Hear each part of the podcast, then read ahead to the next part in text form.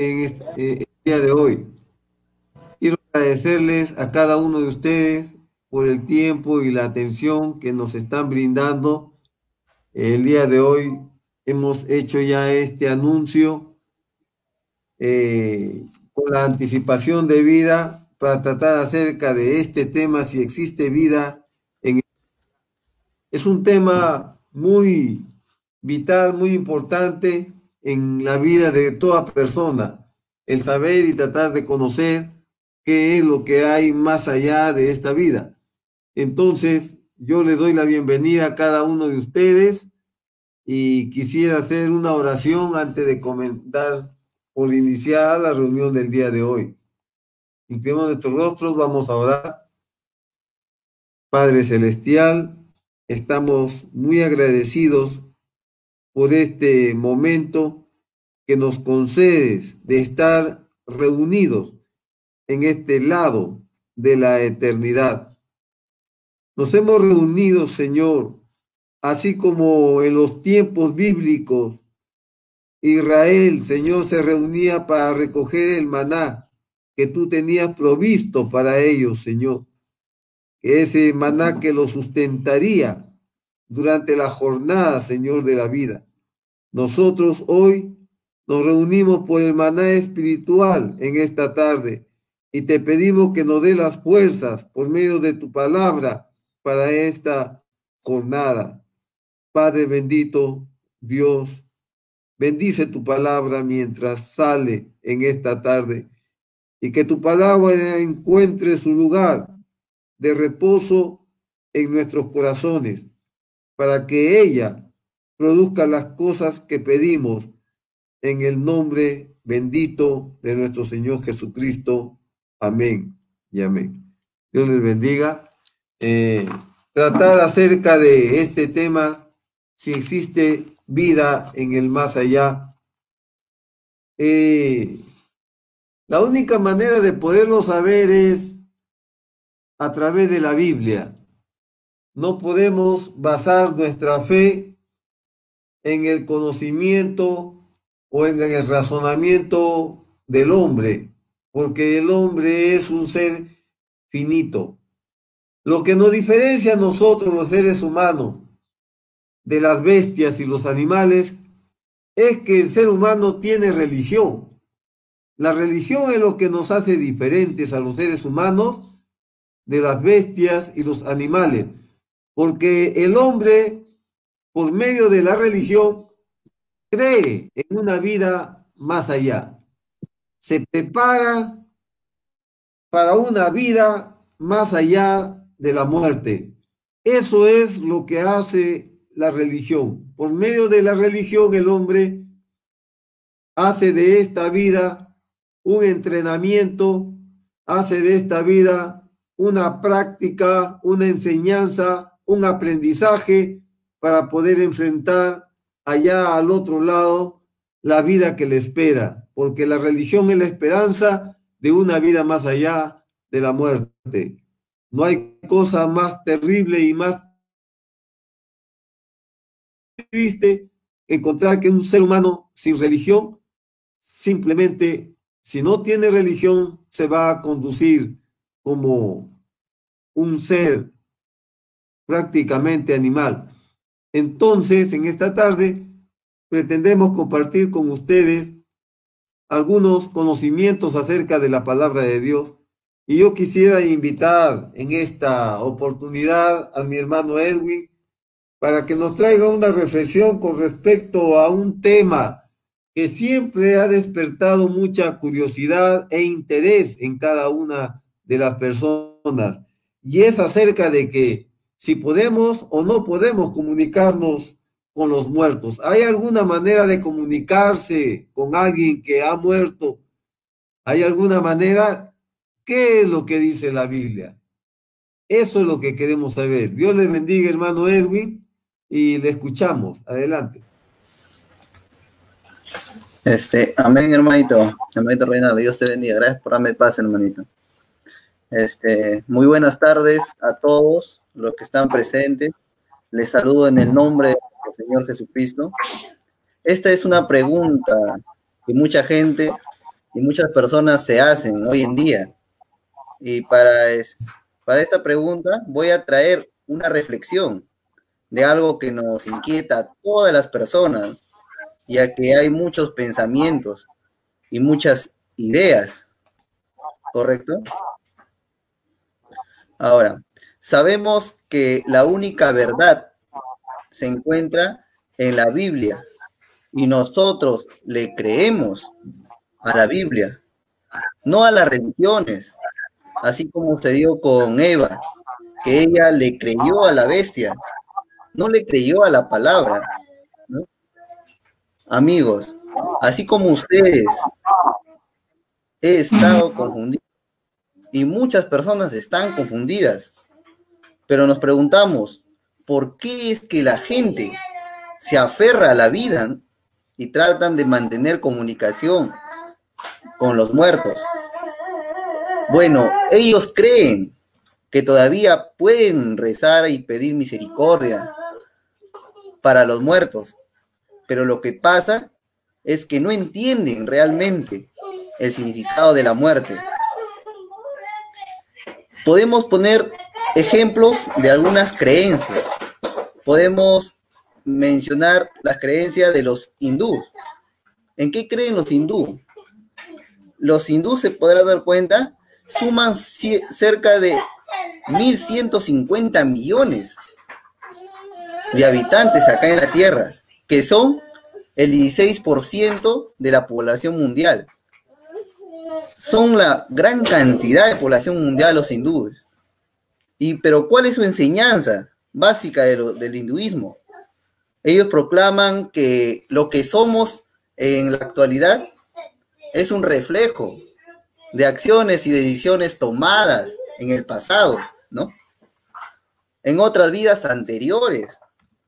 Por lo cual dice que las futuras reencarnaciones estarán determinadas por todas las acciones conciencia, presencia en lo que actualmente en esta vida se da. Ellos creen la reencarnación, ¿no? Es una creencia muy fuerte eso de ahí, ¿no? Eso vemos por parte del hinduismo, ¿sí? O sea, ellos tienen su propia religión, ¿no? Ellos tienen su propia religión, tienen sus propios dogmas, ¿no? Por eso nosotros nosotros le creemos a la Biblia, no creemos a dogmas, otra, otras religiones, sino a la Biblia. Pero también podemos ver otro ejemplo, el ejemplo del catolicismo. En el catolicismo, ellos creen un purgatorio, ¿no? ¿Qué creen los católicos? Ellos creen que el purgatorio es la purificación de las almas, que aún no son suficientemente puras para entrar al cielo las almas que no son suficientemente puras regresan directamente y son purificadas. Existe un paso intermedio. El que no ha sido bueno, no, no fue con Dios, no ama a Dios, y a un lugar donde todavía pueden, mediante los, los rezos que lo hacen en la tierra, piensan que va, pueden ir al cielo y van progresando, consecutivamente progresando, y recién suben al cielo. Pero las que no progresan, mm, se van, a, se van abajo como podemos ver en, la ilustración, ¿no? Que estamos poniendo, ¿no? Eso es lo que piensan los católicos, es una doctrina diabólica, eso de ahí, ¿no? En ninguna parte de la Biblia encontramos que existe el infierno. En ninguna parte de la Biblia encontramos que existe el infierno. Desde ahí podemos darnos cuenta nosotros, ¿correcto? Pero ahora, volviendo al tema, en el libro de Génesis, capítulo 2, 17, donde nos dice, y mandó Jehová Dios al hombre, diciendo, de todo árbol podrás comer. Verso 17, mas del árbol de la ciencia, del bien y el mal, no comerás, porque el día de él comieres, ciertamente morirás. Ahí, amigo, ahí nos podemos dar cuenta, Dios había dado una ley para que sea obedecido. Pero una cosa sí les prohibió, que no comieran del árbol de la ciencia del bien y el mal. Porque si ellos lo hacían, ellos iban a morir. Y podemos preguntarnos nosotros, ¿por qué Dios dio una ley? ¿Por qué el Dios estipuló una ley? Pero nosotros sabemos que todo aquel que gobierna lo hace mediante leyes. ¿Es correcto eso?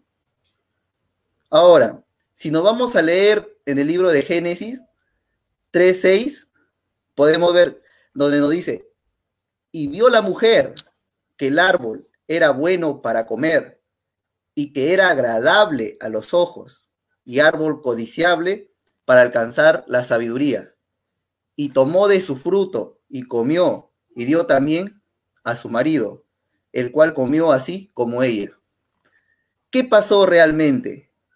que Eva, ella creyó a la serpiente. Ella creyó a la bestia. Ella dejó de lado la palabra. Hizo, hizo algo que Dios no mandó que hiciera.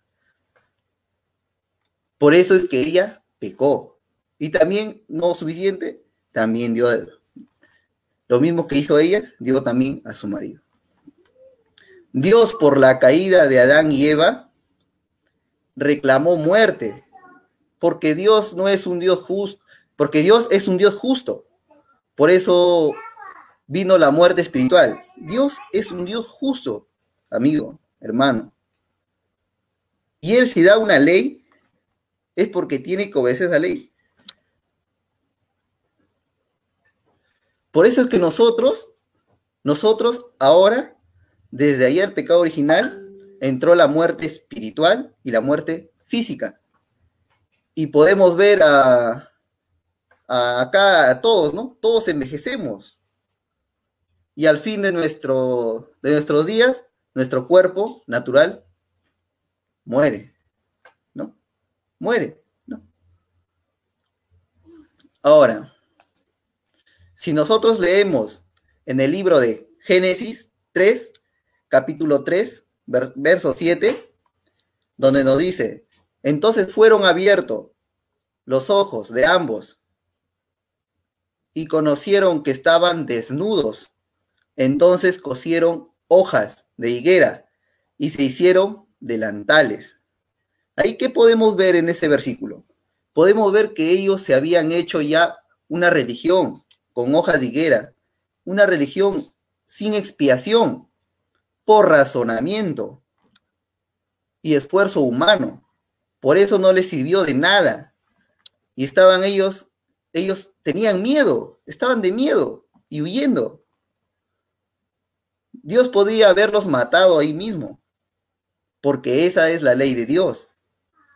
Él reclamaba derramamiento de sangre.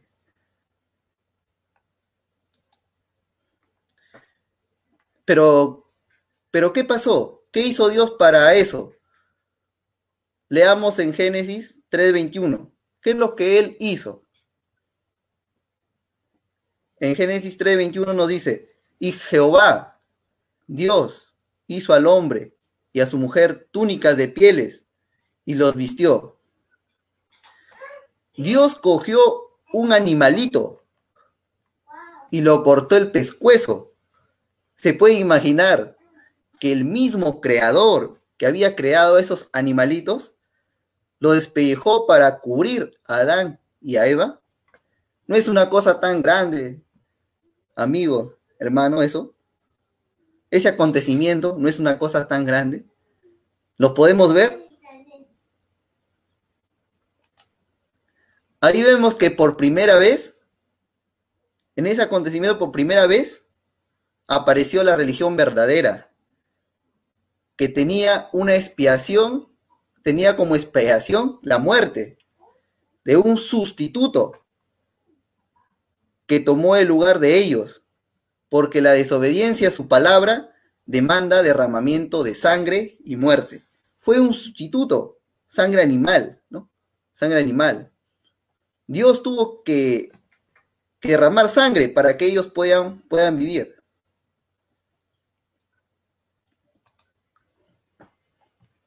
Ahora, la religión que Dios había dado fue una cubierta que no quitó el pecado. Por eso es que los espiritistas del Antiguo Testamento tenían acceso a comunicarse con los muertos, sea las armas perdidas, así como lo que estaban en el paraíso, por el en el paraíso, ¿sí? Ellos podían tener contacto con él, con los seres del Hades, ¿no? Ellos podían tener contacto con él. ¿Por qué? Porque al entrar la muerte, el diablo obtuvo el poder, ¿no? Obtuvo poder, tuvo esas llaves. Ahora, nosotros podemos saber que en, la, en el Antiguo Testamento había sacrificio de animales.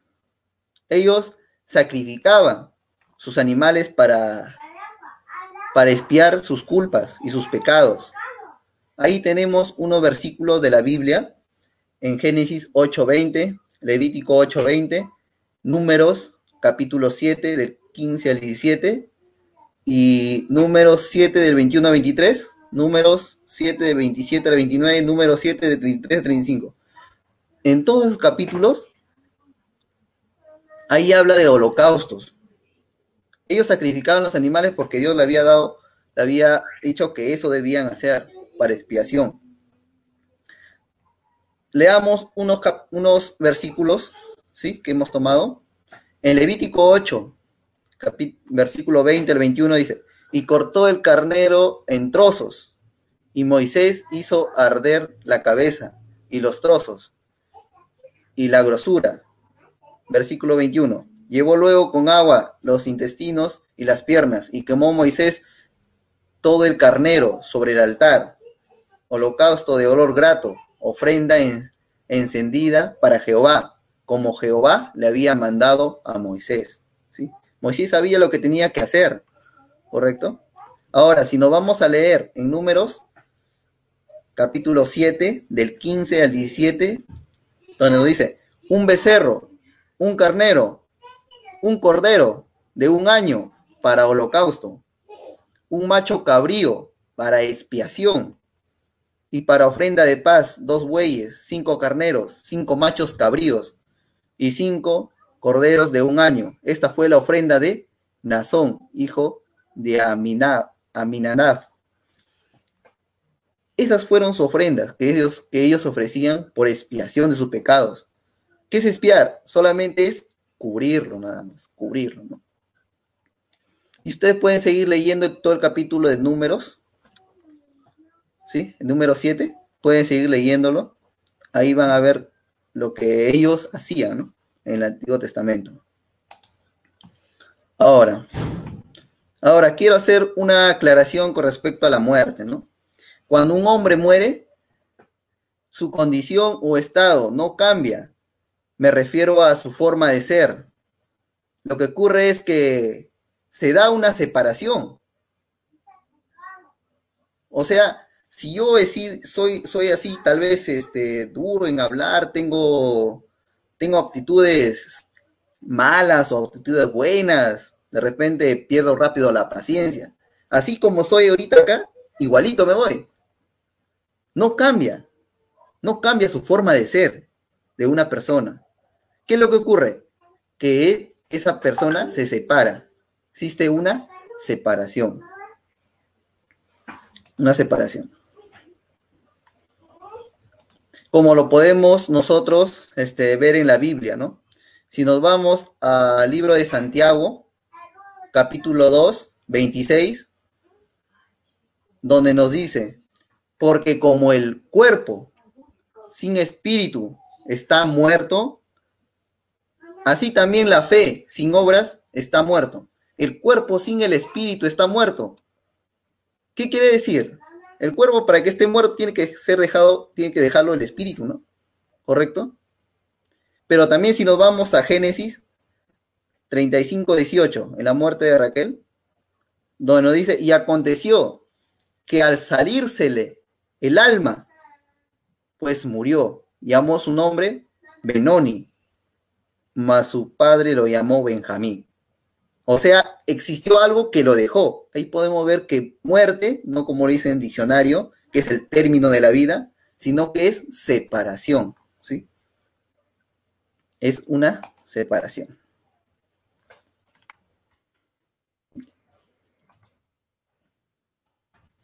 Ahora, si ponemos un ejemplo, si un, un familiar creyente en la palabra muriera, él no estaría muerto. Bueno, nosotros lo podemos ver, decir, él está muerto. Desde punto de vista humano, veo que él está muerto, ¿no? Se fue, ¿no? O sea, no lo veo caminar por la calle. Lo que pasa es que él está separado de nosotros. Él está separado de nosotros. Sin embargo, ese creyente está en la presencia de Dios. No podemos acá verlo nosotros porque ustedes si me ven a mí, yo, ustedes ven este cuerpo, yo no estoy. El día que yo me vaya, este cuerpo se va a caer. Yo no voy a estar acá ya. ¿Sí? Espero que puedan entender. Ahora, Sí, ahora nosotros podemos preguntarnos también, un poco hablando en el Antiguo Testamento, ¿dónde se encontraba Abraham cuando él murió? O los santos de Dios, ¿dónde se encontraban, no? Para, e, para eso, les invito a abrir sus Biblias en el libro de Lucas, capítulo 16, verso del 19 al 31, donde vamos a dar lectura donde, relata la historia del rico y Lázaro. ¿Sí? Ya. Entonces la Biblia nos dice en el verso 19, había un hombre rico que se vestía de púrpura y de lino fino y hacía cada día banquetes con esplendidez. Era una persona con demasiado dinero, ¿no? Que hacía banquetes grandes, ¿no? Abundancia en alimentos. Verso 20. Había también un mendigo llamado Lázaro, que estaba echado a la puerta de aquel, lleno de llagas.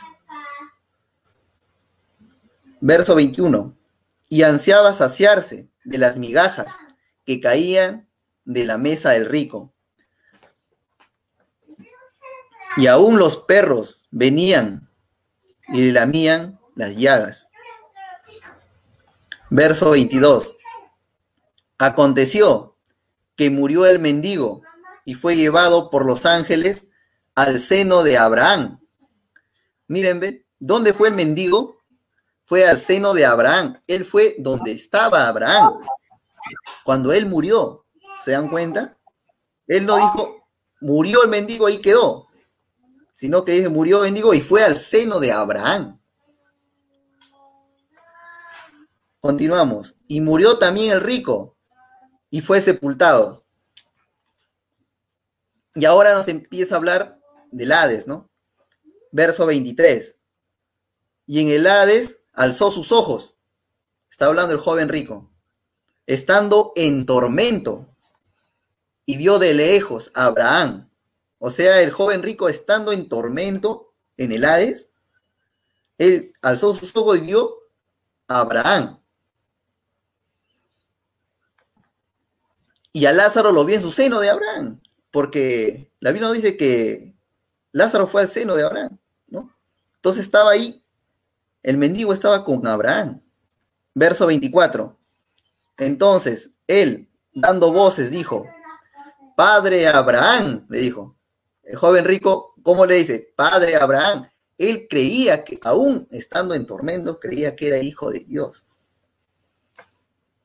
Le dijo, Padre, de, Padre Abraham, ten misericordia de mí. Él clamaba, joven rico. Y envía a Lázaro para que moje la punta de su dedo en agua y refresque mi lengua, porque estoy atormentado en esta llama. ¿Se dan cuenta? él estaba siendo atormentado, él estaba en un lugar de tormento, ahí en el Hades. Pero ahí encontramos que estaba el joven, el joven rico, estaba Lázaro y Abraham. pero ¿estarán en el mismo lugar los tres? Continuemos leyendo. Verso 25. Pero Abraham le dijo, Hijo, acuérdate que recibiste tus bienes en tu vida y Lázaro también males. Pero ahora este es consolado aquí y tú atormentado. Así le contestó Abraham. Además de todo esto, le dijo, verso 26, una gran cima está puesta entre nosotros y vosotros, de manera los que quieren pasar de aquí a vosotros no pueden, ni de allá para acá, no se puede. O sea, ellos estaban, todos estaban en el Hades, pero estaban divididos y podían escucharse. La Biblia relata que podían escucharse, por eso podía conversar el joven, el joven rico, podía decirle, Padre Abraham, manda a Lázaro porque estoy siendo atormentado. Podían escucharse, pero sin embargo estaban separados por una cima. Entonces, continuamos, verso 27. Entonces le dijo, te, te ruego pues, Padre, que le envíes a la que le envíes a la casa de mi padre, porque tengo cinco hermanos, para que les testifique a fin de que no vengan ellos también a este lugar de tormento. Él quería que los muertos intercedan por los vivos. ¿Se pueden dar cuenta de eso? Pero Abraham, ¿qué, qué es lo que le contestó? Verso 29. Y Abraham le dijo, a Moisés y a los profetas tienen, óiganlos a ellos. Ellos tenían profetas. ¿Qué es lo que pasaba? Que ellos no los oían. Por eso es muy importante oír la palabra de un profeta. Es muy importante eso. Es la palabra vindicada de Dios mismo. Si un creyente no reconoce a un profeta, es como rechazar la palabra. Continuamos. Verso 30. Él entonces dijo, no, padre Abraham, pero si alguno fuera a ellos de entre los muertos, se arrepentirán.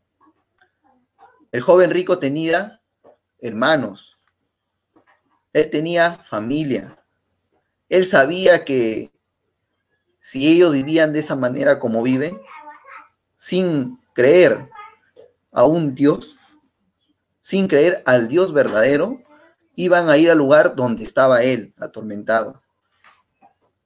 Su condición de él no cambió. Él tenía, su forma de ser no había cambiado de joven rico. Así como estaba en la tierra, también estaba, el mismo era. Pero, ¿qué le dijo Abraham? Si vamos al verso 31. Mas Abraham le dijo, si no oyen a Moisés y a los profetas, tampoco se persuadirán, aunque alguno se levantase de los muertos. Así les dijo. Si no oyen a los profetas, ni mucho menos uno que está muerto puede oír. Si no oyen a uno que está vivo, que tiene la palabra de Dios, mucho menos van a oír a alguien que está muerto. ¿No es esto tan, eh, tan hermoso? Este panorama. De todo este relato que acabo de leer, hermanos, que la Biblia lo es, que es el libro de Dios, ¿sí? Donde está su palabra. Ahí podemos ver que en el Hades hay dos lugares. Uno es donde están los perdidos, que es el infierno donde está haciendo, donde es un lugar de tormento, y otro, el paraíso, los cuales están separados por una cima pero vemos que de un lugar al otro podían ellos escucharse. Ustedes pueden ver que uno está descansando y escuchando voces de lo que está pasando al otro lado. Es algo incómodo, ¿verdad? ¿Cierto eso? Ellos podían estar, tener un lugar tranquilo, de gozo y de paz, pero sin embargo estar escuchando.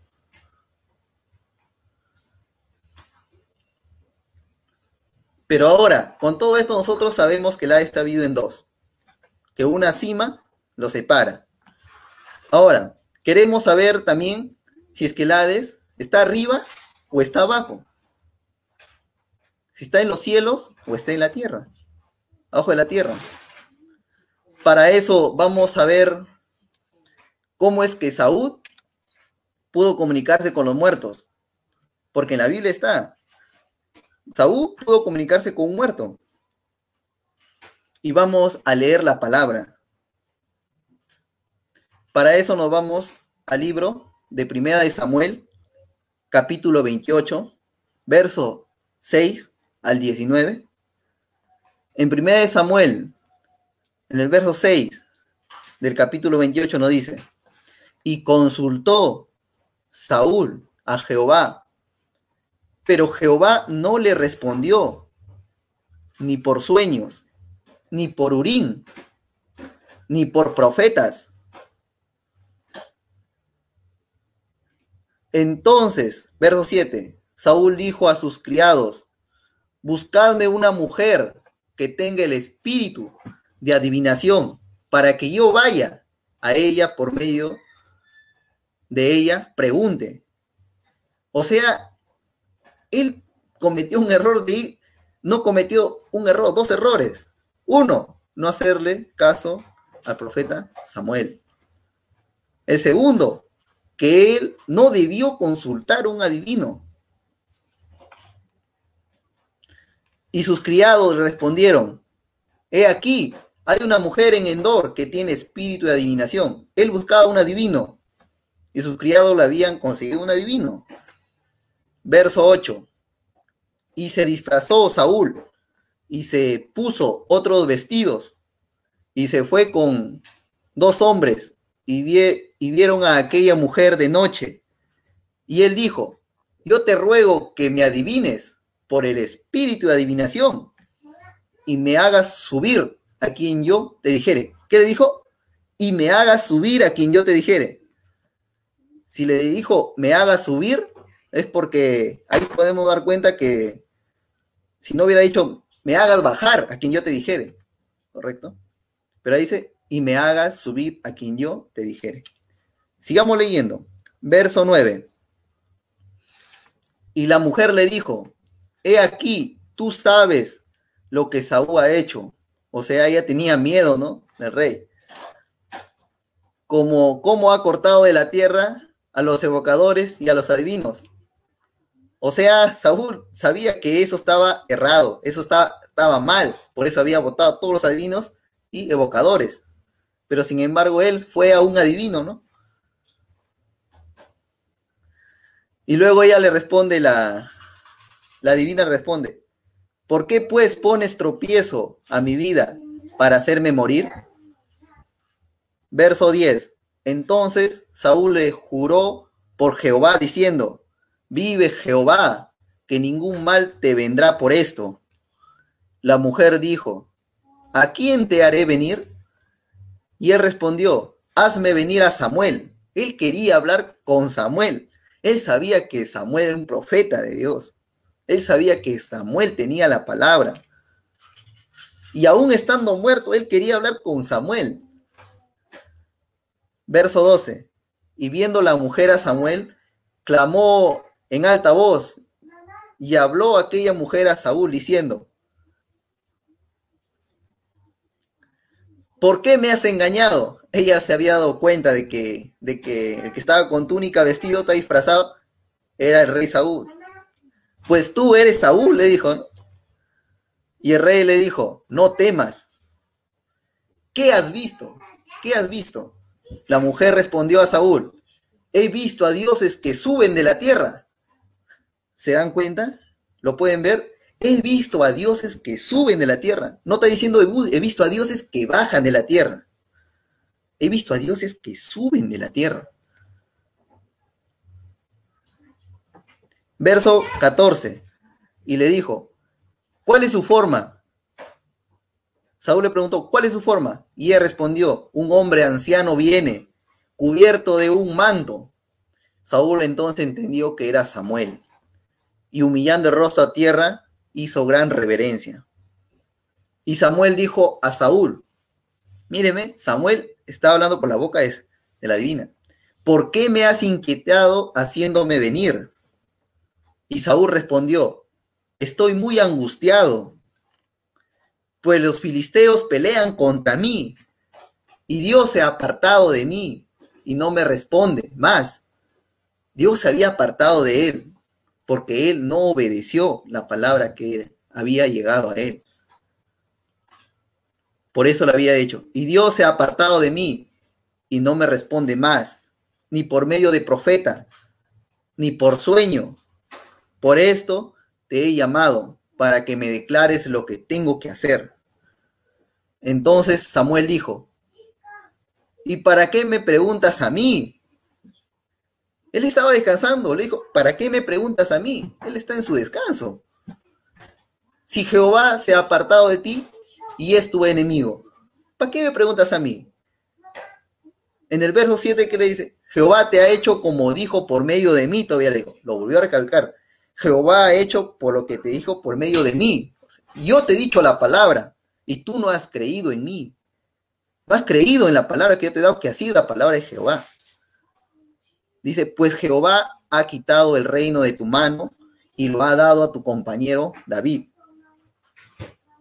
Como tú no obedeciste a la voz de Jehová, ni cumpliste el ardor de su ira contra Melech, por eso Jehová te ha hecho esto hoy verso 19. Y Jehová entregará a Israel también contigo en mano de los filisteos. Y mañana estaréis, estaréis conmigo, tú y tus hijos. Le dijo, mañana vas a estar tú y tus hijos conmigo. O sea, vas a, vas a morir terrenalmente y vas a ir conmigo, vas a venir conmigo acá al descanso, donde estoy yo. Y Jehová entregará también al ejército de Israel en manos de los filisteos.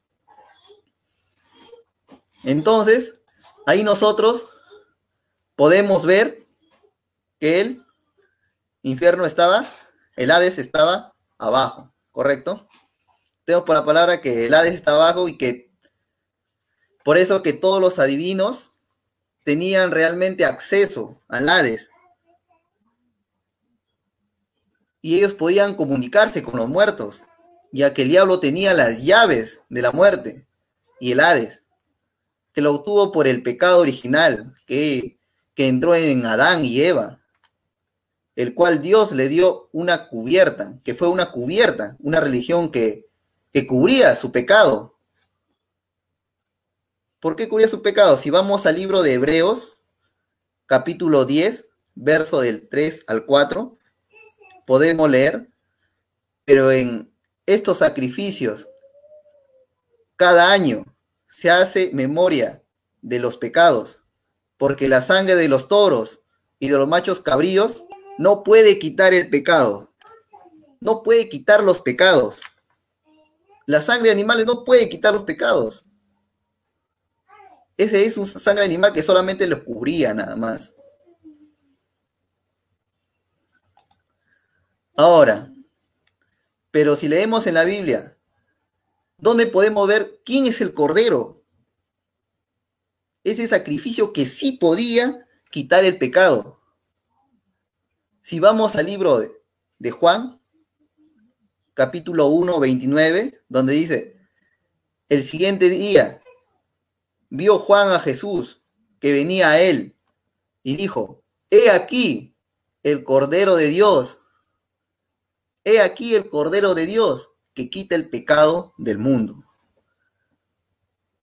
Era nuestro Señor Jesucristo. Él es el Cordero que quita el pecado del mundo. Si nos vamos al libro de Primera de Juan, capítulo 3, del 5 al 6, donde nos dice, y sabéis que Él padeció para quitar nuestros pecados, y no hay pecado en Él todo aquel que permanece en él no peca. Todo aquel que peca no le ha visto ni le ha conocido. Oh, oh amigos, hermanos, esto es algo grande. Algo grande. el mismo Señor Jesucristo. Él era el Cordero que iba a llevar nuestros pecados, nuestras enfermedades. Él es nuestro Salvador. Él es nuestro sanador. Pero vemos también que el mismo Señor Jesucristo, Él, Él pudo bajar al Hades. Si vamos a leer en el libro de Efesios, capítulo 4, del 8 al 10, donde nos dice, por lo cual, dice, subiendo a lo alto, llevó cautiva la cautividad y dio dones a los hombres. Y eso de que subió, que sino que también había descendido primero a las partes más bajas de la tierra. El que descendió es el mismo que también subió de todos los cielos para llenarlo todo. Al mismo Señor Jesucristo había descendido, en su muerte había descendido. Ahora si leemos en el libro de Mateo, capítulo 27, verso del 52 al 54, donde nos dice, y se abrieron los sepulcros, y muchos cuerpos de santos que habían dormido se levantaron. Se puede imaginar que muchos cuerpos de santos en ese momento se habían se, levantaron y saliendo de los sepulcros, después de la resurrección de él, vinieron a la santa ciudad y aparecieron a muchos. El centurión y los que estaban con él guardando a Jesús, visto el terremoto y las cosas que habían sido hechas, temieron en gran manera y dijeron, verdaderamente, este era hijo de Dios. ¿Se dan cuenta? Ellos habían matado al hijo, al hijo de Dios. Pero ahí vemos también un acontecimiento que los sepulcros fueron abiertos. Por eso nosotros decimos que el Señor Jesucristo descendió hasta el infierno. Y podemos decir que Él, y podemos relatar cómo pasó. Que Él fue y predicó a las almas encarceladas para testimonio. Pero también podemos decir que el Señor Jesús pasaba por ahí, por el paraíso, donde estaban todos los santos del Antiguo Testamento que estaban, que estaban siendo, esperando para ser revestidos. Y Él abrió las puertas y ellos resucitaron y fue llevado el paraíso donde fue llevado el paraíso de donde estaba con todos los santos. Por eso es que vemos que los cuerpos de los santos que estaban dormidos se levantaron. Que el Señor Jesucristo había obtenido esas llaves. Pero si queremos verlo por la Biblia, si es que el Señor Jesucristo obtuvo esas llaves, para eso les invito este, a leer Apocalipsis, capítulo 1, verso 18. ¿Qué nos dice? Nos dice, y el que vivo y tuve muerto, y estuve muerto, mas sé aquí que vivo por los siglos de los siglos. Amén. Y tengo las llaves de la muerte y del Hades. Él ya lo tenía las llaves, él había recuperado las llaves. ¿No es esto tan hermoso? Él había recuperado esas llaves. Ahora, podemos ver que las llaves de la muerte ya lo, ya lo, ya la, ha obtenido nuestro Señor Jesucristo. Podemos saber que por la palabra, que la llave de la muerte y el Hades lo tiene nuestro Señor Jesucristo. El mismo Dios que murió en la cruz y llevó nuestros pecados y nuestras enfermedades. Pero hoy en día Existen personas que van a consultar aún a adivinos y brujos, como por ejemplo, van, dicen a los adivinos que necesitan comunicarse con tal familiar, y ellos empiezan a comunicarse ahí con el adivino, diciendo, por ejemplo, Jorge, ¿te acuerdas que me dijiste que tú guardaste dinero, pero no sé dónde lo pusiste? ¿Lo recuerdas? Y el adivino por intermedio de, su boca Dice, sí, Carlos, está detrás del ropero. Si rompes un poco la pared, ahí lo vas a encontrar. Entonces Carlos va y lo hace. Y ciertamente le encuentra. Ciertamente le encuentra. Lo que pasa es que el diablo hace creer a la gente que su familiar está en la gloria de Dios. Por eso es que dicen que en paz descanse y Dios goce. Pero lo que pasa es que ellos realmente ignoran con quién se están comunicando. Pero ¿qué dice la Biblia respecto a esto? Leamos en primera de, Timoteo, capítulo 4, verso 1, y en segunda de Corintios. Segunda Corintios 11, 14. Capítulo 11, verso 14.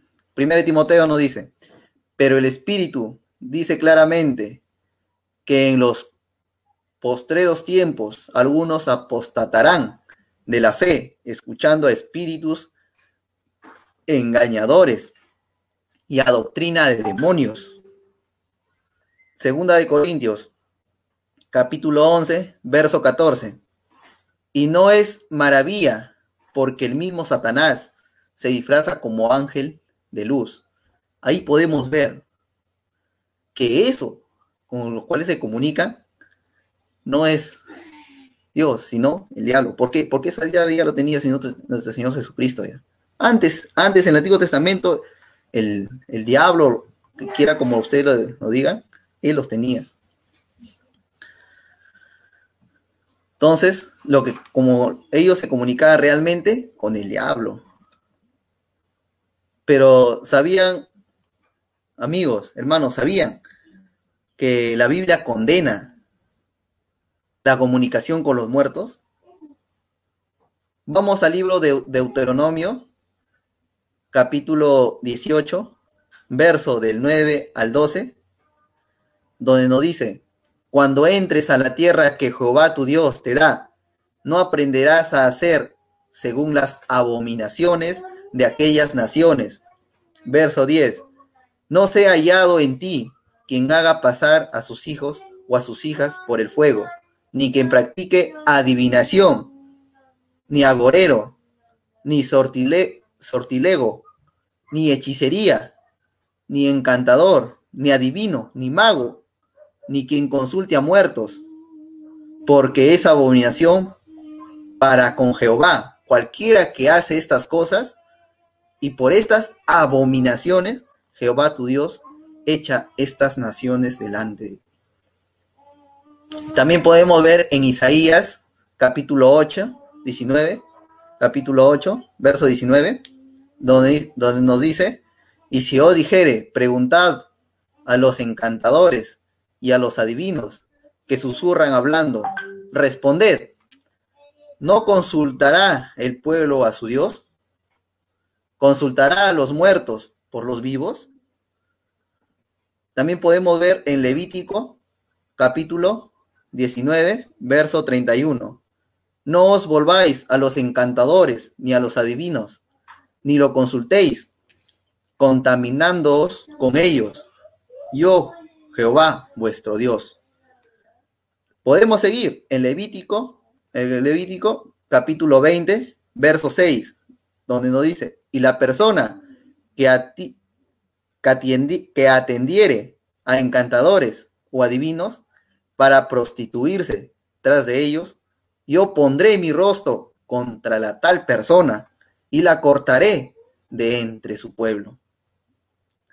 También podemos encontrar en Levítico capítulo 20, 27. Y el hombre o la mujer que evocare espíritus de muertos o se entregare a la adivinación, ha de morir, serán apedreados, su sangre será sobre ellos. En Primera de Crónicas, capítulo 10, verso del 13 al 14. Así murió Saúl por su rebelión con que prevaricó contra Jehová, contra la palabra de Jehová, lo cual no guardó y porque consultó a una adivina. Y no consultó a Jehová. Por más que no le escuchaba, no consultó a Jehová. Él tenía que consultar a Jehová. Él tenía que clamar a Jehová. Por esta causa lo mató y traspasó el reino a David, hijo de Israel.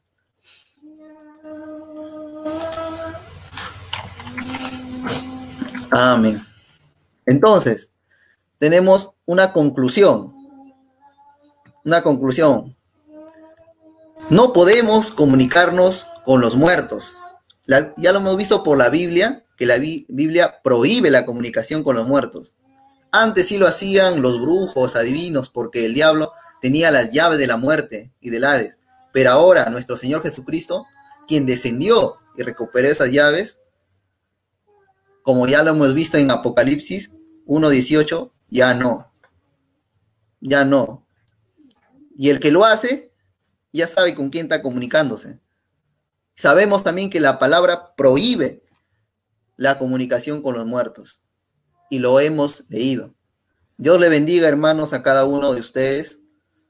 Dios le bendiga también a cada uno de ustedes, amigos, oyentes que están escuchando la palabra.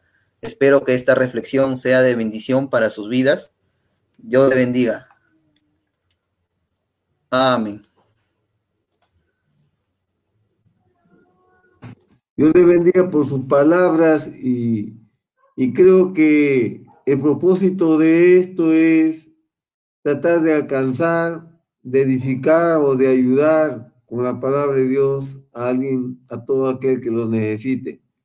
Yo quisiera también eh, invitar a otro hermano, siempre dentro de este tema acerca de que existe la vida en el más allá.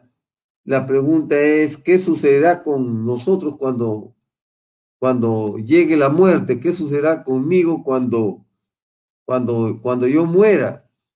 Eso yo quisiera invitar al hermano Mario para que eh, nos comparta eh, una reflexión con respecto a esa, a, esa, a esa pregunta, esa inquietud, hermano Mario, Dios le bendiga. Dios lo bendiga, hermano Reinaldo. Dios lo bendiga a todos mis hermanos y a, todas las personas que están escuchando esta reunión. Eh, bueno, esta pregunta que me hace el hermano Reinaldo es una pregunta, ¿qué sucederá conmigo cuando muera? ¿Qué sucederá? ¿Qué sucede con uno cuando uno muere? Entonces, esta es una pregunta que las personas se han hecho por mucho tiempo en, toda la, en todas las etapas de la historia de la humanidad. ¿Por qué se han hecho esta pregunta? Porque es un misterio. Y existen muchas ideas y muchos pensamientos al respecto de eso. Pero en esta tarde con la ayuda de Dios vamos a tratar de aclarar este misterio. ¿Correcto? Entonces, para saber qué cosa es lo que sucederá conmigo cuando muera, primero tenemos que tener claro qué cosa es la muerte. Y bueno, también si buscamos en el diccionario, vamos a encontrar que la muerte tiene varios conceptos, varias definiciones, varias excepciones. Acá les comparto algunos que, vamos a encontrar en el diccionario. Por ejemplo, la muerte es el término de la vida a causa de la imposibilidad orgánica de sostener un equilibrio en los procesos de todos los sistemas del cuerpo. Otra definición dice que la muerte es el deceso, la defunción, el fallecimiento, el finamiento, el óbito, la expiración, perecimiento, fenecimiento o cesación. La muerte es el fin de la vida o su interrupción o lo contrario a la vida. Otros dicen que la muerte es una transformación, que yo de este cuerpo paso a otro cuerpo o paso a un animal, paso a un pájaro, paso a una bestia. Esa es otra, otra idea otra creencia que también muchas personas tienen. Otras personas directamente dicen que el alma no existe y simplemente yo desaparezco. Otras personas dicen que, que no mueren, simplemente van directo al cielo. ¿Correcto? O, si, o directamente o, o voy a un lugar intermedio llamado purgatorio. Y solo los que son bien malos o personas muy malas van al infierno. Esa también es una creencia que existe en las personas. También hay unos que creen que no importa lo que uno pueda hacer en esta vida, ¿no? Así yo sea un ladrón, un delincuente, un forajido, un drogo, un mentiroso, lo que fuera, pero como pertenezco a tal organización, como yo soy miembro de tal religión, me voy directamente al cielo. Hay gente que también cree eso. entonces encontramos que hay muchos pensamientos respecto a la muerte, hay muchas ideas. Pero, ¿qué cosa significa la muerte? ¿Qué es la muerte? Para responder esa pregunta tenemos que ir a la Biblia y al principio, donde aparece la muerte por primera vez en la Biblia, es en el libro de Génesis. En Génesis entra la muerte. ¿Cómo entra la muerte? Ya lo hemos visto en reuniones anteriores. Eva dudó una pequeña fase de la palabra de Dios. ¿Y qué hizo? Causó todo este problema que tenemos hasta el día de hoy. Si ella hubiese permanecido detrás de la palabra, fortificada detrás de la palabra, como toda la armadura de Dios, sin haber descreído, entonces no hubiera ocurrido el desastre actual. Nunca hubiese acontecido de esta manera. Pero ella, eh, allá en Génesis, entró la muerte, entró el pecado y todo comenzó a morir. El hombre se separó porque el hombre tiene dos naturalezas. El hombre tiene una naturaleza espiritual y tiene una naturaleza carnal, humana. Y cuando el hombre se separa de su naturaleza espiritual, muere. Porque todo aquel que está separado de Dios está muerto. Porque Dios es vida. Dios no es muerte. Nosotros creemos la palabra de Dios. Ella es la palabra de vida para nosotros. Pero si dudamos de la palabra de Dios, es muerte para nosotros. Pues habiendo hablado Dios, ¿quién podrá negar la palabra? Por eso, si nosotros dudamos de la palabra de Dios, entonces esa duda se torna en muerte.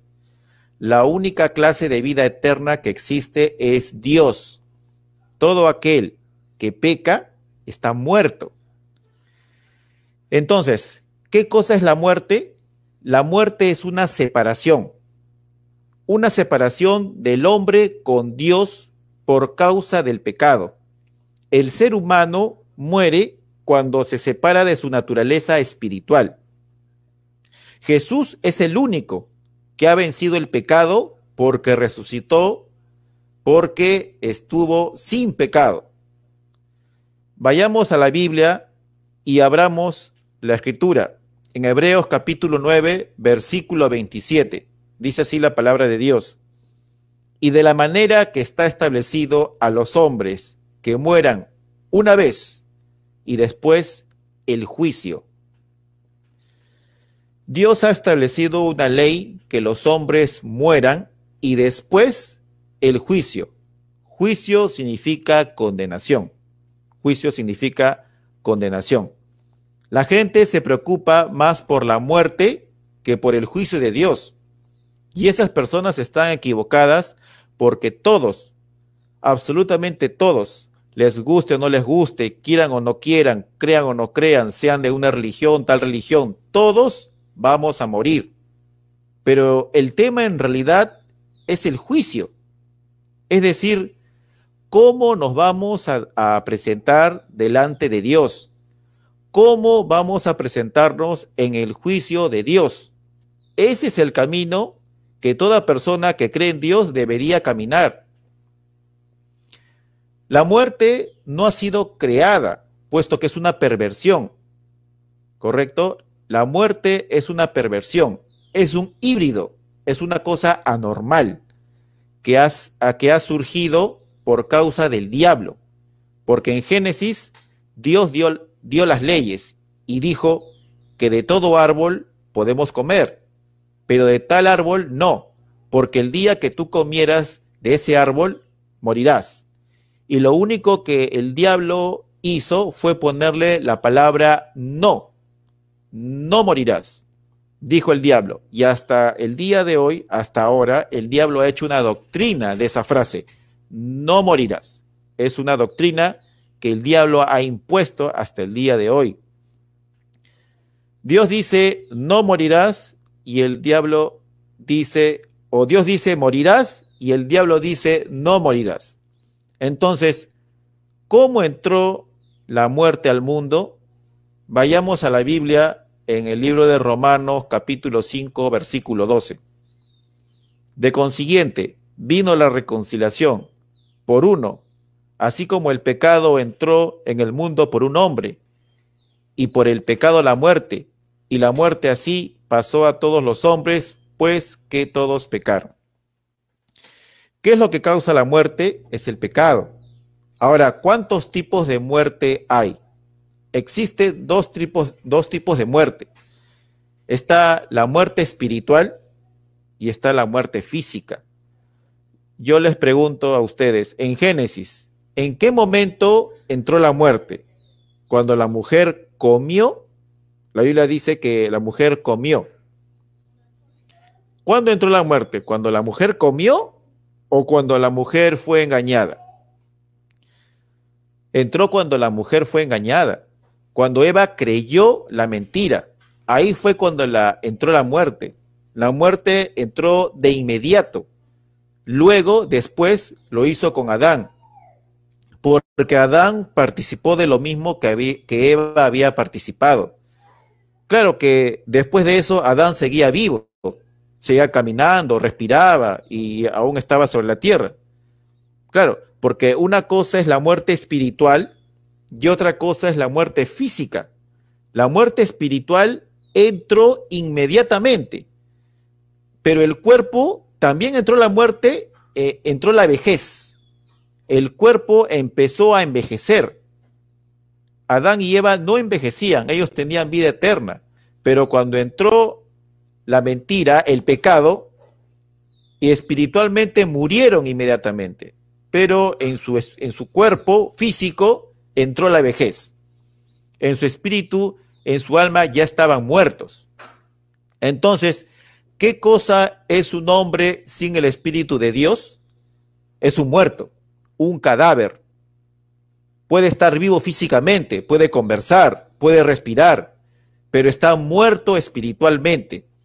Entonces, si está muerto espiritualmente, ¿puede tener vida esa persona? Vayamos a la Biblia, Efesios capítulo 2, del 1 al 5. Dice así la escritura. Y de ella recibisteis vosotros, que estabais muertos en vuestros delitos y pecados y que en otro tiempo anduvisteis conforme a la condición de este mundo, conforme al príncipe de la potestad del aire, el espíritu que ahora obra en los hijos de desobediencia, entre los cuales todos nosotros también vivimos en otro tiempo en los deseos de nuestra carne, haciendo la voluntad de la carne y de los pensamientos, y éramos por naturaleza hijos de ira, también como los demás. Empero Dios, que es rico en misericordia, por su mucho amor con que nos amó, aun estando nosotros muertos en pecado, nos dio vida juntamente con Cristo. Por gracia sois salvos. Amén. Jesucristo nos da la vida a quienes nos da, nos da la vida a los que le creen. Amén. Entonces, la muerte es una separación, como ya lo hemos visto. Sigamos avanzando. ¿Qué sucederá conmigo cuando muera? Esa es la pregunta en esta tarde. Y también usted, amigo, que nos está escuchando, que me está escuchando, se pudiera estar preguntando, ¿qué es lo que las personas buscamos mientras estamos vivos? ¿Dónde está nuestra esperanza? ¿Dónde está nuestra fe? ¿Qué es lo que estamos esperando en esta vida? Podemos ver todo lo que hicieron los hijos de Dios con sus vidas en la Biblia podemos encontrar varios testimonios, varios relatos. Pasaron sus vidas, prepararon sus vidas porque los hijos de Dios saben que hay un encuentro con Dios en el futuro. Hay muchos relatos, como vuelvo a repetir al respecto, pero en esta tarde voy a tomar uno. Hebreos 11, del 8 al 10. Hebreos 11, del 8 al 10. Dice así la palabra de Dios. Por la fe, Abraham, siendo llamado, obedeció para salir al lugar que había de recibir por heredad y salió sin saber a dónde iba. Por fe habitó en la tierra prometida como en tierra ajena, morando en cabañas con Isaac y Jacob, herederos juntamente de la misma promesa, porque esperaba ciudad con fundamentos, el artífice y hacedor de la cual es Dios. ¿Qué es lo que esperamos de esta vida? ¿Solamente comer, dormir, procrear, estudiar, ganar dinero, tener comodidades? Eso, eso no está mal. Todas esas cosas que acabo de, de listar no está mal. Todas esas cosas tienen su lugar. Pero todo eso pierde valor cuando el ser humano no se prepara para una vida más allá de la muerte. En el caso de Abraham, él era un hombre rico. Era, Abraham era un empresario económicamente próspero y exitoso. Pero aparte de todo eso, Abraham era un hombre fiel a Dios. Eso tenía Abraham, que la esperanza que él tenía no era temporal para las cosas de esta vida, no, la esperanza que de Abraham estaba en la vida eterna, por encima de las cosas materiales. Abraham era un hombre de fe. Abraham era un hombre rico y próspero. Pero más que eso, era un hombre espiritual y fiel a Dios. Ahora, ¿por qué, por qué Abraham le fue fiel a Dios? Porque él creía en la vida eterna. Abraham no creía en que había venido para vivir esta vida, sino que su esperanza era la vida eterna. Su esperanza no estuvo en el dinero ni en todas las cosas materiales que, que, Dios le pudo haber bendecido en esta tierra, sino su esperanza estaba en la vida eterna. Las personas que tienen vida hoy son solamente reflejo de Cristo. Y a veces yo me pregunto, ¿qué es lo que las personas esperan de esta vida? Están buscando ser reconocidos, tener la mejor casa, tener mucho dinero, un buen carro, un buen automóvil, la mejor ropa. Dice, necesitamos tener lo mejor de lo mejor. Y, y como vuelvo a repetir, esas cosas están bien, no está mal desear todo eso. Y Dios bendice también en lo material. Eso, está, eso tiene su lugar. Pero, ¿qué voy a hacer yo con todas estas cosas, con mi casa, con mi carro, con mi ropa? cuando yo me tenga que parar delante de Dios con mi mejor casa y todas las cosas que, eh, que, materialmente yo puedo conseguir y mis logros, ¿qué cosa es lo que voy a hacer con eso delante de Dios? Ahora, eh, luego de que Abraham había caminado de la forma en que hemos leído ahora en el libro de Hebreos, luego de que, de que Dios le revelara la promesa, Jesús lo colocó a Abraham en el paraíso Jesús lo, lo colocó a Abraham en el cielo. Lucas 11:22. Leamos Lucas 11:22. Aconteció que murió el mendigo y fue llevado por los ángeles al seno de Abraham. Y murió también el rico y fue sepultado. Abraham tenía vida en él, pero caminaba errante. Así es con nosotros el día de hoy. Toda persona que tiene a Cristo en su corazón tiene vida, pero a la vista del mundo es un renegado. Pero a la vista de Dios, Él es precioso. Uno pasa a ser un peregrino y un errante. Uno que ha recibido vida peregrina buscando un lugar prometido por Dios. Así como lo hizo Abraham, así hace cada hijo y cada creyente y fiel a Dios. ¿Qué cosa era Abraham? él tenía dinero, él tenía comodidades, pero él estimó las cosas de este mundo como su herencia. Él buscaba, él no estimó las cosas de este mundo como su herencia, él buscaba la vida eterna y recibió la vida eterna. Él vivió como un hombre de vida eterna. Abraham era un peregrino. ¿Qué cosa es un peregrino? Es una persona que vive en este mundo, pero no es de este mundo. Abraham vivió en este mundo, pero no era de este mundo, él fue un peregrino. Él nunca se aferró a las cosas materiales ni a las riquezas que él podía tener, porque él estimó mayores riquezas en el cielo.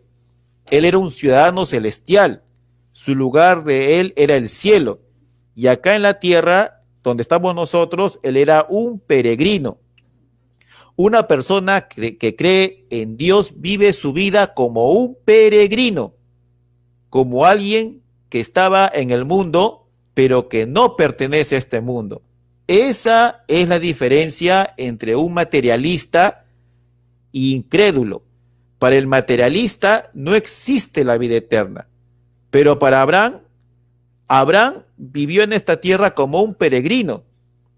Y si nosotros, habiendo muerto en Cristo, venimos a ser linaje de Abraham y somos herederos de él según la promesa,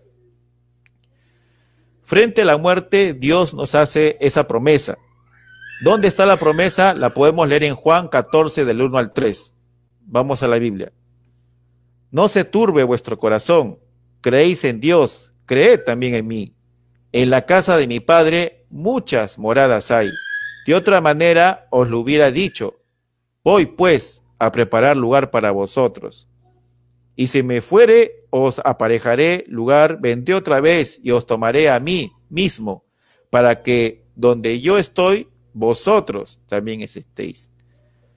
¿Cuál es la promesa? Que estaremos donde Él está después de la muerte. Ya existen moradas preparadas. ¿Para quién es esta promesa? Para los que le creen. Si nosotros vemos de qué está compuesto el hombre, vamos a ver que el hombre está compuesto eh, de tres cosas. Vamos a leerlo en, en Primera de Tesalonicenses, capítulo 5, versículo 23. Dice así la palabra de Dios. Y el Dios de paz os santifique en todo, para que vuestro espíritu y alma y cuerpo sea guardado entero, sin reprensión, para la vida de nuestro Señor Jesucristo. Entonces el hombre está compuesto de tres cosas, de espíritu, de alma y de cuerpo. El cuerpo físico al polvo, eh, al polvo va a regresar, porque no entrará en el cielo carne ni sangre, así dice la palabra. Existe otro pensamiento en las personas que tenemos una segunda oportunidad. Dice, nosotros tenemos una segunda oportunidad. Si yo soy una persona mala acá en la tierra, si yo hice cosas malas, fui un pecador, lo que fuera, tenemos una segunda oportunidad. Así creen algunas personas, lo cual, estimado amigo, difiere completamente de la verdad. Eso es mentira. Hay personas que creen que existe un, lugar llamado el purgatorio, en donde supuestamente las almas van a purgar sus pecados y luego de un tiempo, según la gravedad y grandeza de sus males, de sus pecados, van al cielo, que por una cantidad de rezos que se hacen, esa alma puede salir del purgatorio y se va al cielo. Eso no existe en la Biblia, eso es una mentira. Si usted quiere purgar su alma, tiene que purgarla ahora. Cuando usted haga algo errado, algo que esté mal, vaya y líbrese de eso clamando y confesando. Uno mismo puede purgar su alma. ¿Cuándo lo puede hacer? ¿Cuándo me, cuando me muera? No, Ahora mismo, ahora que estoy vivo, es el momento en el cual usted puede purgar su alma. Entonces, no existe tal cosa como el purgatorio, así como no existe misa, así como no existe el pagar dinero para salir del infierno. Eso es una mentira, no está en la palabra de Dios. Pero el hombre lo ha puesto como doctrina en organizaciones religiosas. Tampoco existen limbos donde los niños van a morir. ¿Dónde encuentra usted en la Biblia que el hombre tiene el poder para perdonar como si fuera Dios?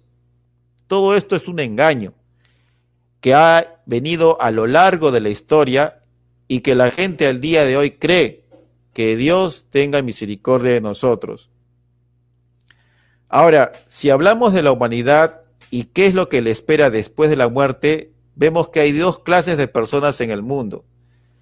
Vamos a leerlo en Primera de Corintios 15, del 45 al 47.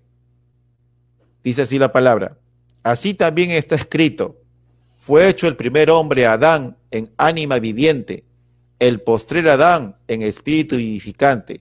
Mas lo espiritual no es primero, sino lo animal, luego lo espiritual. El primer hombre es de la tierra, terreno, El segundo hombre, que es el Señor, es del cielo. Amén. En Adán son condenados las almas vivientes que cayeron y siguen pecando de incredulidad al igual que Adán. En Cristo, Espíritu vivificante, somos salvos y hechos nuevas criaturas por el nacimiento nuevo. El creyente en Cristo, el incrédulo o inconverso. Esos son los dos tipos de personas que existen. El creyente en Cristo y el incrédulo o inconverso. Esos dos. Vamos a empezar por el incrédulo. Vamos a ver al incrédulo.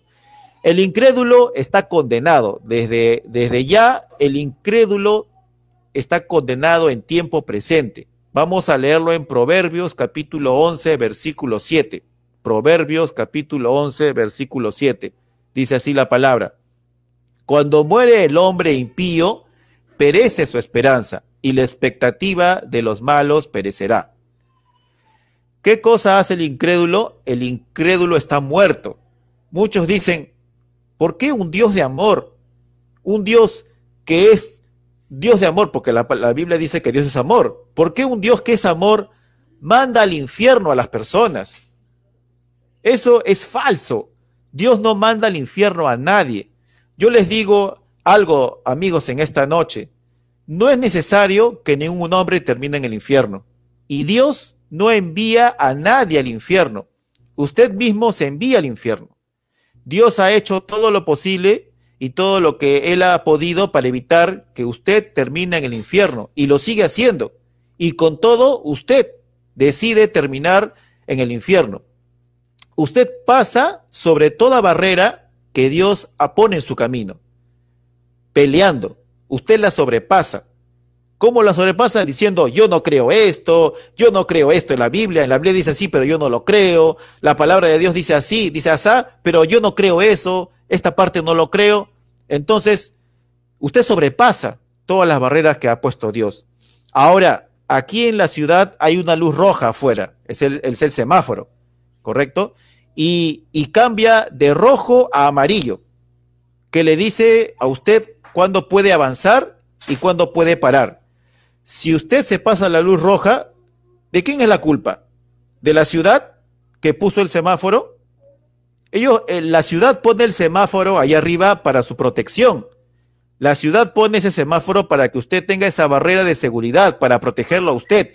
Pero si usted se pasa esa luz roja, es asunto de usted.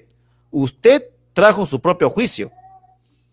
Vamos a leer Salmos capítulo 96, versículo 13. Dice así la palabra, delante de Jehová que vino, porque vino a juzgar la tierra, juzgará al mundo con justicia y a los pueblos con su verdad. ¿Con qué juzgará Dios al mundo? Con justicia y con su verdad. Habíamos dicho que habían dos clases de personas. Uno es el incrédulo y ahora vamos a ver al creyente de la palabra de Dios.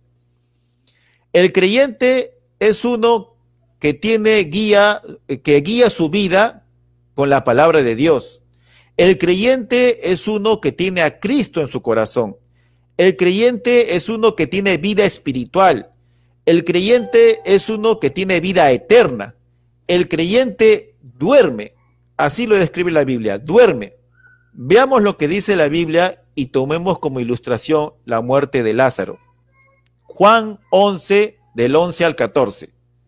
Juan 11, del 11 al, del 11 al 14. Amén. Dice así. Dicho esto, dícele después, Lázaro, nuestro amigo, duerme, mas voy a despertarle del sueño.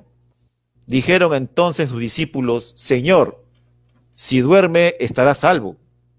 Mas esto decía Jesús de la muerte de él, y ellos pensaron que hablaba de reposar del sueño.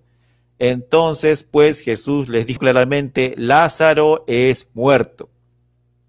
Acá viene la pregunta. ¿Estaba Lázaro muerto? ¿Estaba Lázaro muerto? Jesús dijo que él estaba dormido. Continuemos en el versículo 23 al 26. Dícele Jesús, resucitará tu hermano. Marta le dice, yo sé que resucitará en la resurrección en el día postrero. Dícele Jesús, Yo soy la resurrección y la vida. El que cree en mí, aunque esté muerto, vivirá. Y todo aquel que cree en mí no morirá eternamente. ¿Crees esto?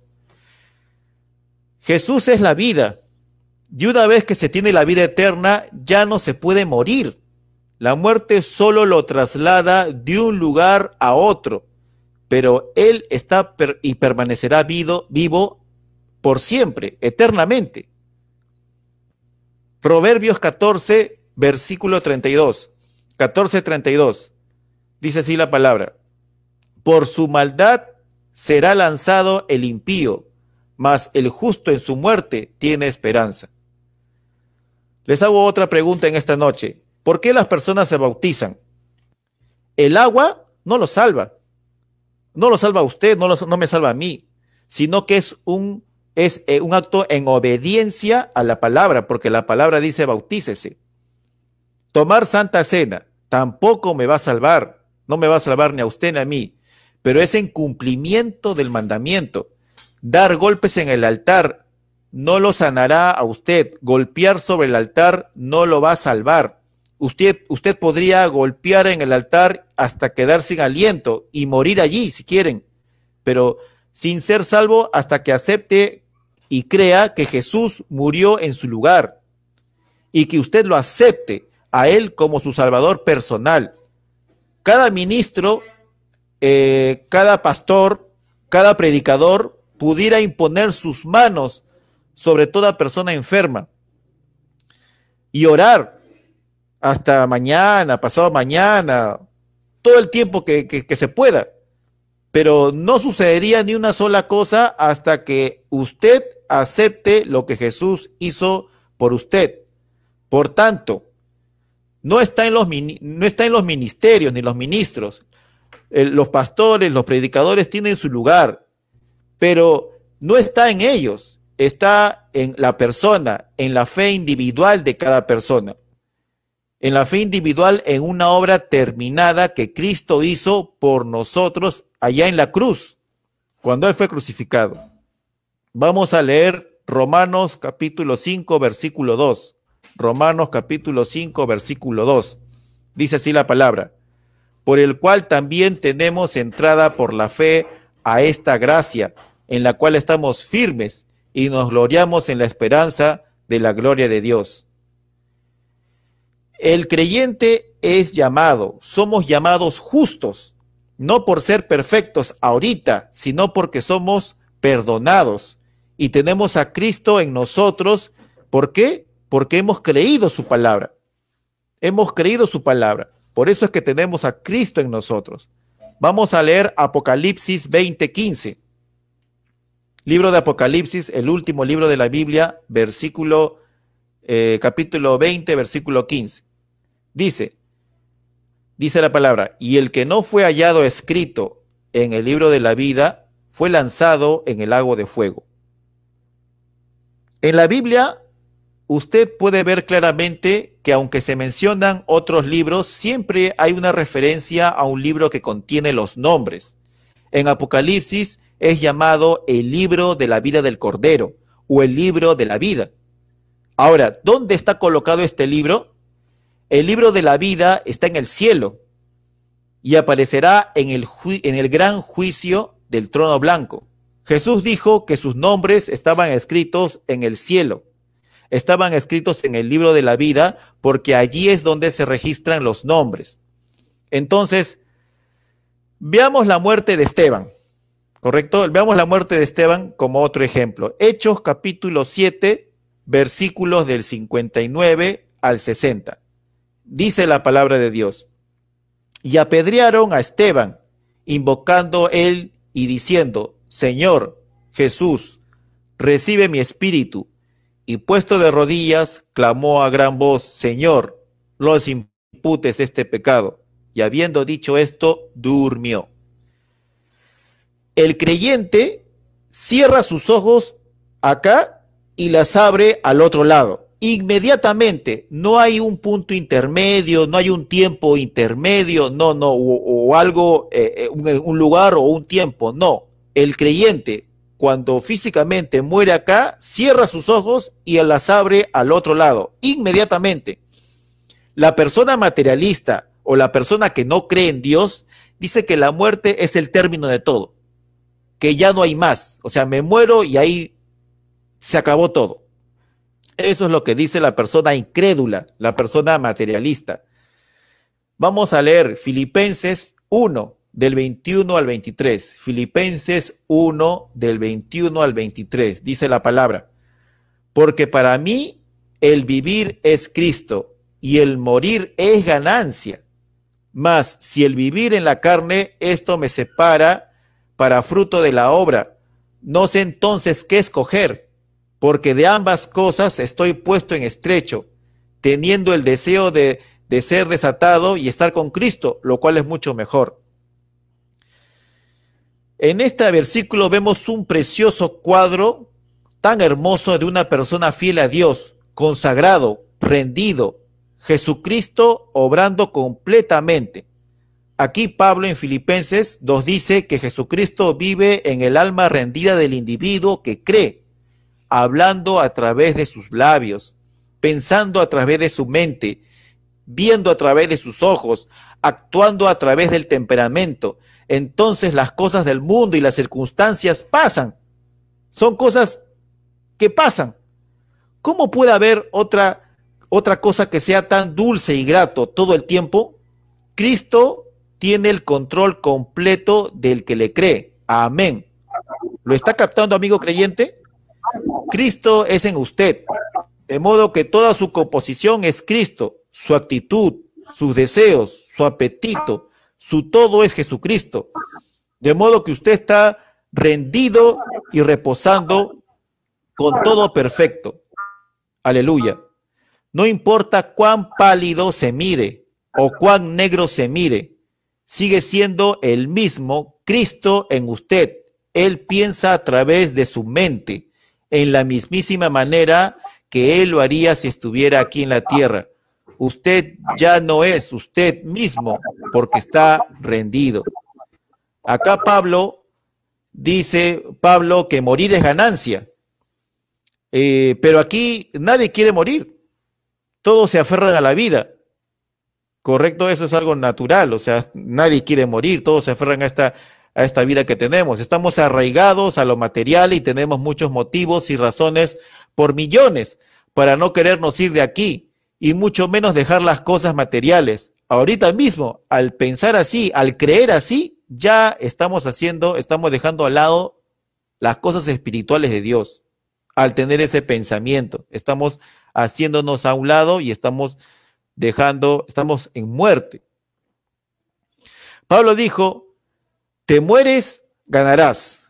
Cuando una persona creyente muere y dicen, una persona dice, ay hermano, mi, lamento tu pérdida, ¿no?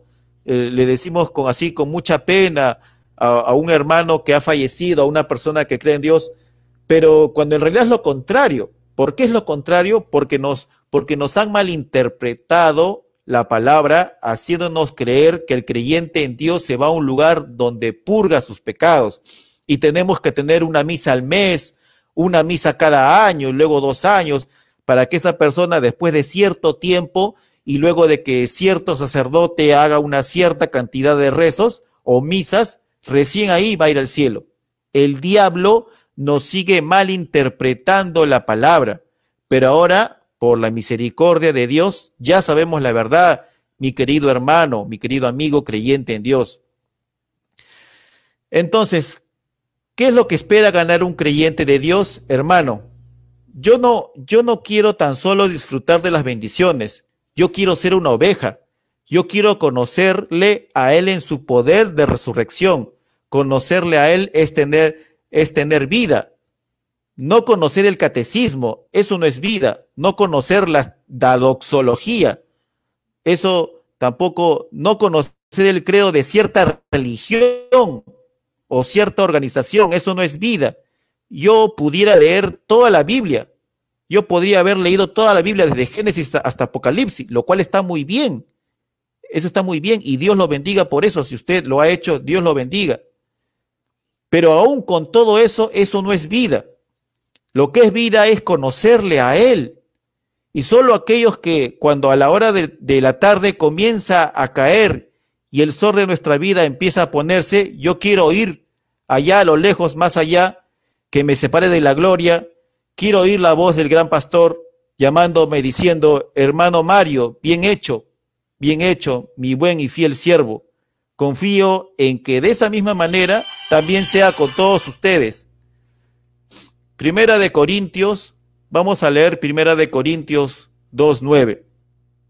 Dice así, antes, como está escrito, cosas que ojo no vio, ni oreja oyó, ni han subido en corazón de hombres, son las que ha, ha preparado Dios para aquellos que le aman. Amigos, a todos los que están viendo y escuchando esta reunión o la grabación, desde el fondo de mi corazón les digo, nunca vayan a esa región de los perdidos. Usted no se imagina el infierno. Así que si en este momento, en este mismo instante, arrepiéntase. Y si usted no es salvo, arregle con Dios. Si usted está enfrentado con Dios, si usted es un rebelde delante de Dios, arregle con Dios. Entonces, tan cierto como existe Dios, también existe un diablo. Y tan cierto como hay un cielo, también hay un infierno. Nuestra mente no puede comprender lo grandioso que será el cielo, ni tampoco puede comprender el horror del infierno. Jesús nos dijo que el infierno es tan terrible que sería mejor cortarnos un miembro del cuerpo, un brazo, un miembro, que arriesgarse a ir a un lugar horrible. Cristo, Jesucristo, nos ofrece muchas cosas más allá y mejores al otro lado después de la muerte. Pero ¿a quiénes se las ofrece? A los que le creen. Increíbles cosas que cuando lo vio Pablo, él ya no quería regresar, lo acabamos de leer, yo no sé cuál escoger. Así decía Pablo. Vamos a leer segunda de Corintios capítulo 5 versículo 8. Y dice así la palabra: "Más confiamos y más quisiéramos partir desde el cuerpo y estar presentes al Señor, ausentes del cuerpo, presentes al Señor. Esto es inmediato, no hay intermedios, no hay lugar temporal. El creyente en Dios se separa de su cuerpo físico e inmediatamente va a la presencia del Señor. Vamos a leer Hebreos capítulo 12, versículo 23. Dice así la palabra. Y la congregación de los primogénitos que están alistados en los cielos, y a Dios el juez de todos, y a los espíritus de los justos hechos perfectos. ¿Quiénes estaban ahí? Ahí estaban los predestinados, inscritos en los cielos, los espíritus, las almas de los justos, de los fieles a Dios, ¿Y cómo estaban hechos? Lo acabamos de leer, estaban hechos perfectos, perfectos delante de Dios. Ahí no tenían un cuerpo físico, porque ni carne ni sangre entrará al cielo, así dice la palabra. Estaban en un cuerpo teofánico. Una teofanía, ¿qué cosa es una teofanía? Es un cuerpo, pero no es físico. Es un cuerpo espiritual semejante a un hombre que no come, no bebe, pero es un cuerpo que está esperando por todos los fieles a Dios. Tan pronto dejemos este cuerpo físico. Es el mismo cuerpo que estaba eh, Dios en el principio, porque Él dijo, hagamos al hombre a nuestra propia imagen, conforme a nuestra semejanza.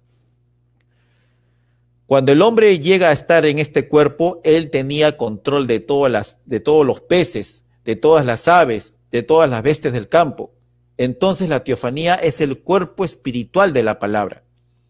Ahora también la Biblia enseña que nuestro cuerpo resucitará en el cuerpo glorificado, como lo hizo el Señor Jesús. Pero eso será luego del rapto de la iglesia y en otra oportunidad podremos ahondar de ese tema. Pero continuando con el tema de hoy, vamos a Apocalipsis 9.6. Apocalipsis 9.6. Dice así la palabra. Y cuando él abrió el quinto sello, vi, vi, debajo del altar las almas de los que habían sido muertos por la palabra de Dios y por el testimonio que ellos tenían. ¿Qué cosa hallamos en este versículo que acabamos de leer? Hallamos que eran almas, personas muertas que estaban vivas. Lo acabamos de leer. Otro versículo, Filipenses 3 del 20 al 21. Dice así la palabra, más nuestra, más nuestra vivienda es en los cielos, de donde también esperamos al Salvador, al Señor Jesucristo, el cual transformará el cuerpo de nuestra bajeza para ser semejante al cuerpo de su gloria, por la operación con la cual también sujetar así todas las cosas. Somos como Abraham, peregrinos. Aquí no somos ciudadanos de esta tierra, sino extranjeros, porque nuestra ciudadanía está allá arriba, en los cielos, de donde hemos venido. Aunque, hermano, este cuerpo en el cual estamos ahora nos humilla a diario. A cada instante, todo el tiempo de esta vida, me humilla. Te humilla a ti, amigo. Nos humilla a todos. Por eso Pablo dice, el cuerpo de nuestra humillación será transformado en aquel día. Esa es la promesa de Dios. Estimado amigo, si usted ha estado mirando la muerte como el fin de todo, y solo poniendo mis esfuerzos en las cosas materiales de este mundo, viviendo en pecado, viviendo fuera y alejado de Dios, y ahora que sabemos la verdad, quiere entrar a la vida eterna y solo pasar de este cuerpo a otro cuerpo, a la presencia de Dios. Si usted está arrepentido, yo quisiera invitarlo en esta noche, amigo, a hacer esta oración. Solo ahí en su casa o en el lugar donde usted se encuentre Incline su rostro y levante sus manos. Incline su rostro y ore conmigo. Dice nuestro Padre Celestial, en toda esta noche, cuando muchas manos han sido levantadas en todo lugar a donde esté llegando esta palabra, tu palabra, yo creo que en sinceridad han levantado las manos. Ahora, no podrían levantar sus manos a, menos que hubiera una convicción. Y el Espíritu Santo, por medio de ellos les ha probado que están errados y ha traído a la, a la convicción de que quieren estar bien. Y levantaron las manos a ti, el gran creador, sabiendo que tienen que encontrarse contigo algún día. Y fueron sinceros, creo yo, Señor, que estás intercediendo por cada uno. Yo confío en esta noche, Señor, mientras oro, que ninguna mano se ha levantado que se ha levantado pueda descansar hasta que el Espíritu Santo haya llenado sus vidas. Concédelo, Señor. Yo los reclamo como trofeos para Jesucristo. Hazlo, Señor. Lo pido. Salva a los perdidos. Llena a aquellos que han aceptado a Cristo con el Espíritu Santo. Derrámalo sobre sus almas. Padre, recibe tú mismo la gloria. Jesús, Tú nos has dicho, ningún hombre puede venir a mí sin que mi Padre lo traiga primero. Y fe viene por el oír y por el oír de la palabra de Dios. Y ellos han sido traídos porque la Biblia dice, a aquellos que conoció, Él predestinó. Y a aquellos que Él predestinó, Él llamó. Y a aquellos que Él llamó, Él les dio vida eterna. Y ahora, allá en el principio, antes del mundo, Tú pusiste sus nombres en el libro de la vida del Cordero. Y en esta noche el Espíritu Santo llamando, y ellos han levantado sus manos. Ahora, Señor, concédeles la vida eterna. Yo lo pido para la gloria de Dios, que el Espíritu Santo descienda en sus corazones y los circuncide de todas las obras muertas y tradiciones, y les dé el perdón gratuito, y que los llene de su presencia para que desde este día ellos puedan salir en la hora tenebrosa, como fue en los días de Sodoma, cuando mujeres con las caras pintadas, la inmoralidad sacudió a las naciones. Oh Señor, que los hombres y mujeres salgan como llamas ardientes, que el Espíritu Santo literalmente envíe fuego santo sobre ellos, Señor, que sean muy llenos de las bondades de Dios y salgan a llamar a la cruz a todo pecador con quienes tengan contacto. Concédelo, Señor, donde ellos también puedan postrarse y encontrar perdón.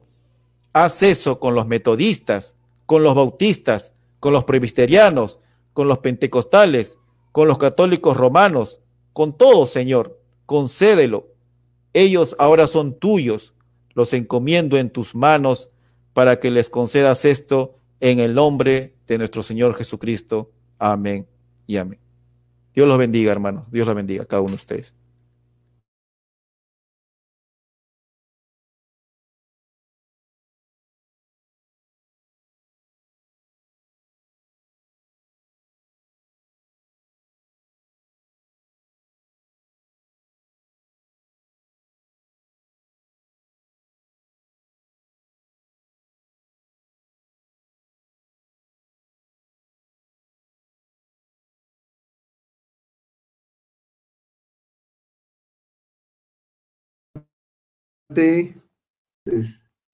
Hoy día 27, ¿no? 27. Entonces, 27 hasta el octubre estaremos continuando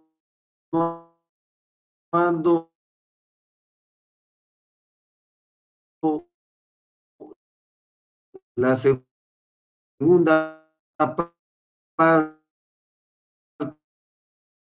de este tema acerca de que existe vida en el más allá.